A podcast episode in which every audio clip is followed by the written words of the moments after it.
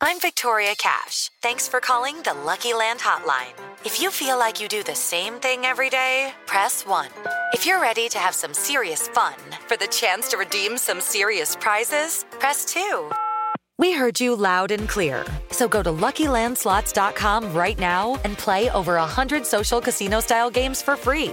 Get lucky today at LuckyLandSlots.com. Available to players in the U.S., excluding Washington and Michigan. No purchase necessary. VGW Group. Void where prohibited by law. 18 plus. Terms and conditions apply. Siete en punto, panorama informativo 88.9, información que sirve. Yo soy Alejandro Villalbazo en el Twitter, arroba Villalbazo. 13 es viernes, 18 de diciembre, Iñaki Manero. Vámonos al panorama COVID. La cifra de muertes a nivel mundial por COVID-19 ya llegó a 1.663.740.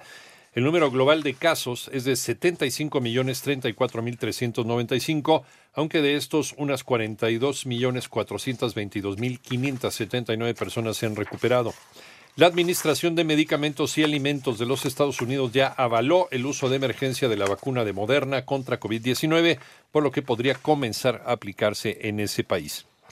Ya no hay espacio Tú que tienes la opción, por favor, quédate en casa. El personal de salud se encuentra cansado. Estamos al borde del colapso. Es el llamado de la jefa Fabiana ante el incremento de casos de COVID. Y es que, por ejemplo, el Instituto Nacional de Enfermedades Respiratorias presenta una ocupación hospitalaria del 100%.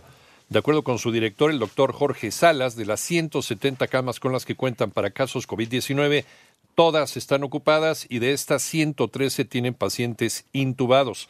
Panorama COVID en México, Moni Barrera.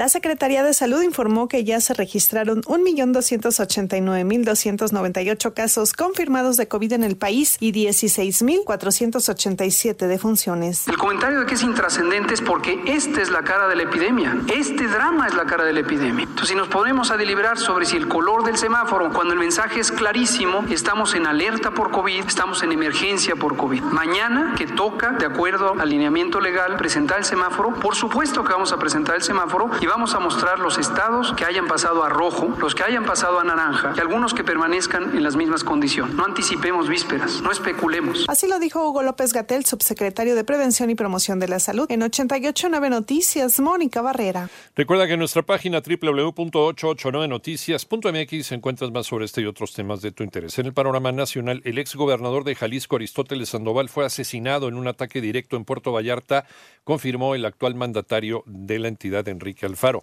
En tanto, normalistas volvieron a bloquear las vías del tren en Tiripetío, así como la carretera Morelia-Pátzcuaro en Michoacán, con el objetivo de exigir a las autoridades el pago de becas alimenticias. Además, el expresidente municipal de Chinipas, Hugo Ahmed S., fue detenido por su probable participación como auxiliar del autor intelectual y autores materiales del homicidio de la periodista Miroslava Bridge en Chihuahua. Y a petición del Centro de Derechos Humanos de las Mujeres, el gobierno de Chihuahua anunció que la Fiscalía General del Estado reabrirá el caso del homicidio de Marisela Escobedo, que este 16 de, diciembre cumplió 10 años. 7 con 14 en el panorama internacional.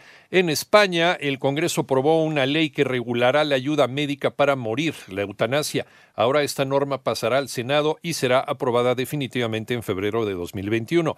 Además, fiscales de Países Bajos confirmaron que la cuenta de Twitter del presidente de los Estados Unidos, Donald Trump, fue hackeada en octubre. Sin embargo, el responsable no sería sancionado porque fue ético, ya que solo adivinó la contraseña de la cuenta. Y más de 300 estudiantes secuestrados por fanáticos islamistas en el norte de Nigeria fueron entregados a las fuerzas de seguridad del gobierno, dice el jueves el gobernador del estado de Katsina. Mientras tú escuchas este podcast, Lysol está ayudando a miles de niños con el programa Contigo, creado para ayudar a prevenir enfermedades respiratorias y romper la cadena de infección con buenos hábitos de higiene y desinfección. Conoce más en lysol.com.mx. Cuida el agua.